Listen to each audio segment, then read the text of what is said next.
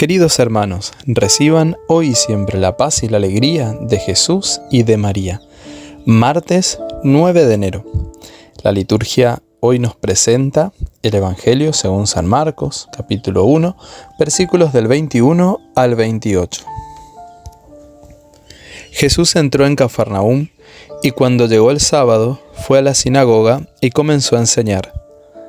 Todos estaban asombrados de su enseñanza porque les enseñaba como quien tiene autoridad y no como los escribas.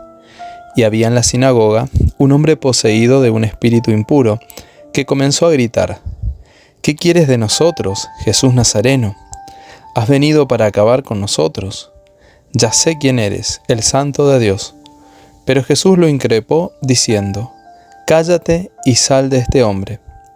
El espíritu impuro lo sacudió violentamente, y dando un alarido, salió de ese hombre. Todos quedaron asombrados y se preguntaban unos a otros, ¿qué es esto? Enseña de una manera nueva, llena de autoridad. Da órdenes a los espíritus impuros y éstos le obedecen. Y su fama se extendió rápidamente por todas partes en toda la región de Galilea. Palabra del Señor. Gloria a ti, Señor Jesús. Al llegar a Cafarnaúm, Jesús no posterga el anuncio del Evangelio. Su principal ocupación es la de comunicar la palabra de Dios, haciéndolo con la fuerza del Espíritu Santo.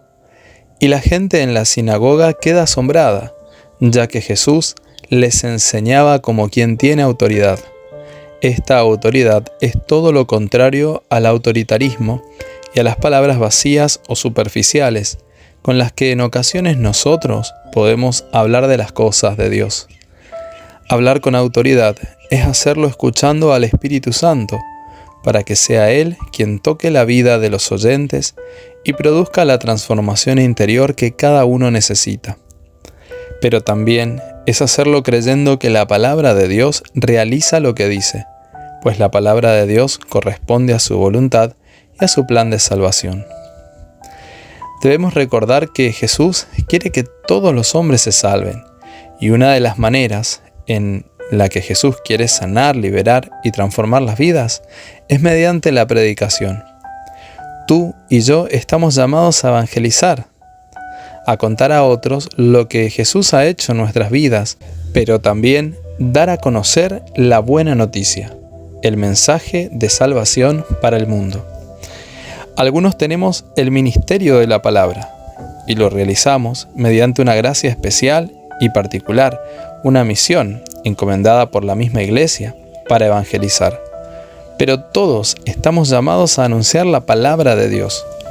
Un versículo del Evangelio proclamado a tiempo, con autoridad, con amor y con unción, convierte corazones, ayuda a los débiles y guía a los que están desorientados. La autoridad y la unción son gracias que se alcanzan en la oración personal, en la comunión con Dios, en nuestro encuentro diario con Él. Pero también se logra cuando oramos por las necesidades del hermano, con perseverancia, con amor y con el deseo de ayudar a que tengan un verdadero encuentro con Cristo, con María. Allí, cuando el Señor ve un corazón abierto, disponible y sincero, con la intención de comunicar su palabra y de que otros se encuentren con Él, allí el Señor derrama su unción y su autoridad sobre tu vida. Por eso te invito que siempre abras el corazón, que alabes al Señor y que le pidas a Él que ponga su palabra en tus labios y en tu corazón. Recemos juntos. Amado Señor, te damos gracias, te alabamos y te bendecimos, especialmente en este día por tu palabra viva y eficaz, por el mensaje de salvación, por la buena noticia que has traído al mundo. Amado Señor, queremos alabarte y bendecirte también porque nos enseñas con autoridad, porque nos iluminas, porque nos corriges, porque enseñas dando el ejemplo, enseñas con tu palabra, enseñas también con las obras, sanando y liberando a tu pueblo.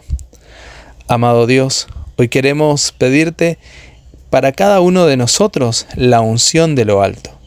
Queremos pedirte la fuerza que viene de lo alto para también nosotros poder contagiar a otros la fe y el amor por ti.